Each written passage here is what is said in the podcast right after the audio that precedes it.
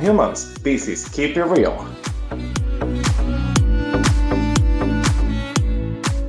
Hola mi gente, mi nombre es Joel Peralta y estaré con ustedes cada semana trayéndoles un tema que nos ayude a olvidarse de todo lo que está pasando alrededor del mundo. Como pueden ver en el maravilloso arte que creé para todos ustedes, que está colocado en mi cuenta de Instagram y en la imagen del capítulo de hoy, estaré hablando sobre los celos, pero a un nivel súper general y a la vez daré unos pequeños tips al final del capítulo para que sepan cómo identificar a una persona celosa. Primero que nada, es importante que hagamos algo que se había perdido ya hace un tiempito en el podcast, que es leer gráficamente o literalmente, perdón, qué significa ser celoso. Realmente sé que muchos de nosotros lo sabemos, muchos de nosotros quizá lo seamos, pero a su vez es muy difícil aceptar ese tipo de comportamiento. Pero realmente los celos literalmente es un sentimiento que experimenta una persona cuando sospecha que la persona amada siente amor o cariño por otra o cuando siente que otra persona prefiere a una tercera en lugar de ella. Aclaro, los celos no son, no son solamente cosas de pareja, también pueden dirigirse directamente hacia una persona de tu familia, hacia un amigo o hasta a nivel laboral, pues simplemente los celos son inseguridades que llegan al ser humano cuando no confía que algo que es para él o para ella lo sea realmente. Entonces, ¿por qué el ser humano es un ente celoso que crea historias e imágenes en su cabeza y escenarios casi poco probables para molestarse simplemente porque tenemos miedo de perder a alguien que nos importa de verdad?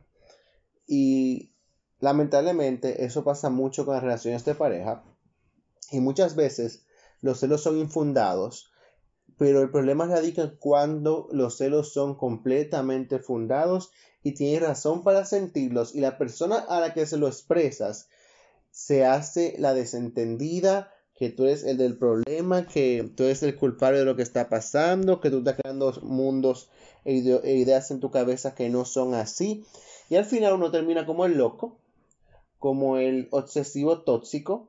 Y cuando viene uno a darse cuenta, uno estaba haciendo bien en sentirse inseguro con lo que estaba pasando, en sentirse celos de la mejor amiga de tu pareja, o del mejor amigo de tu pareja, o de el primo que no conoces y que apareció de repente. Y cuando vienes a ver, te terminan a ti y ponen en Instagram feliz dos aniversario, mi amor, cuando apenas tienen qué sé yo, una semana de que saliendo, yo, ay, qué rico, uno queda tullido, destruido, por el simple hecho de que una persona no tuvo la cachaza de decir, mira, eh, lo que está pasando es esto, esto y esto, y esto es de esta y esta forma, y tenemos que terminar porque ya no quiero estar contigo.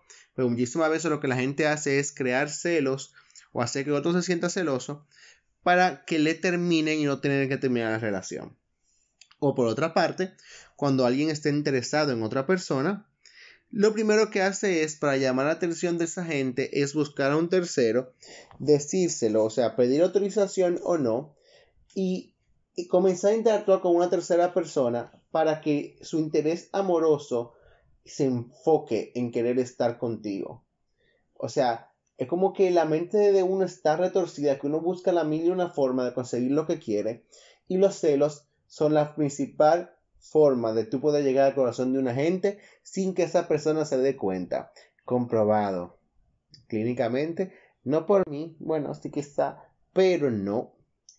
Y al final, lo que eso va a ocasionar es, pueden ocurrir dos cosas, porque siempre hay un lado bueno y un lado malo puede ocurrir que esa persona se dé cuenta que si está enamorada de ti perdidamente y que si quiere estar contigo y que no te quiere como un juego para que tú dejes de estar interactuando con un tercero para no sentirse más celosa o engañada o que esa persona se aleje completamente de ti porque piense que tú no le interesas, o sea, no tiene interés por ti. Entonces, eso es lo que ocurre. Al final, lo que realmente importa es que uno se enfoque en que las cosas funcionen y se enfoque en sentir seguridad en uno mismo y en la persona con la cual está. Sin embargo, yo sé, aquí hay muchos pero, porque es que lamentablemente yo tengo que aceptarlo. Yo soy una persona, ya no, ya no lo soy tanto, pero yo solía ser sumamente celoso y se me hacía muy difícil confiar en los demás, se me hacía muy difícil enfocarme en tener una relación eh, sana, por decirlo de una forma. Y eso, perdón, la puerta de alguien, jaja. Eso ocasionó que mis relaciones hayan sido un poquito complicadas. No voy a mentir, no es por darme bombo, pero yo soy muy buen novio. No es por nada. Eh, pero al mismo tiempo también soy muy difícil de llevar porque yo solía crear muchas imágenes e ideas en mi cerebro. Porque los cerebros la mayoría del tiempo son eso. Uno crea una perturbación en nuestro cerebro haciendo que pensemos que alguien está haciendo algo que no hace. Y al final, lo que, lo que uno puede hacer que pase es que esa persona haga lo que, lo que uno no quiere que pasara. Me explico. Muchísimas veces uno reclama, le reclama tanto a su pareja lo mismo, lo mismo, lo mismo, lo mismo, que al final su pareja lo que va a hacer es hacerlo para que usted tenga fundamentos para acusarle de lo que usted pensaba o su mente analizaba que estaba ocurriendo sin ser así. Entonces, Dicho esto, vamos ya entrar un poquito en qué señales puede dar una persona celosa.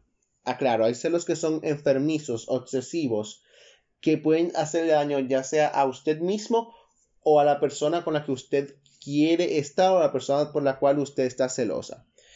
Cuando usted sienta que eso lo está sobre, sobrepasando y que los sentimientos lo están llevando a sentirse de una forma agresiva hacia usted mismo o hacia, o hacia la persona que usted quiere o le interesa, busque asistencia psicológica de verdad. O sea, si fuera de relajo, súper serio lo digo, porque eso puede ocasionar muchísimas cosas. Uno no sabe, usted, todo el mundo sabe en este mundo cuántos crímenes pasionales se han creado por gente celosa que piensa que su pareja lo estaba engañando con otra gente y lo mata, o de de simplemente una frustración. Ah, yo he visto casos de gente que se frustra laboralmente porque estaba tan, tan, tan incómoda porque otra persona prosperara, porque otra persona tuviera la atención de los demás, que hasta llegaba a hacerle daño a otra gente por simples celos laborales o hasta en la misma familia, entre hermanos o primos o qué sé yo.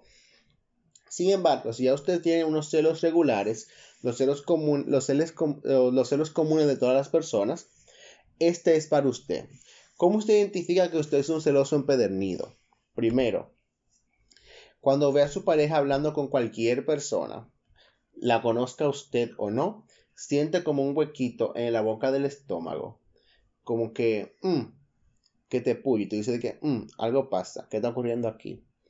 Y tú, comienzas como que a mirar, la cabeza y mueve la cabeza como de lado a lado, como así como tipo como buscando y revisando cualquier movimiento de mano, que si se agarraron un dedo, que si, que si le puso la mano en el hombro, que si cuando le fue a dar el beso de despedida se le dio muy cerca de la boca y, así.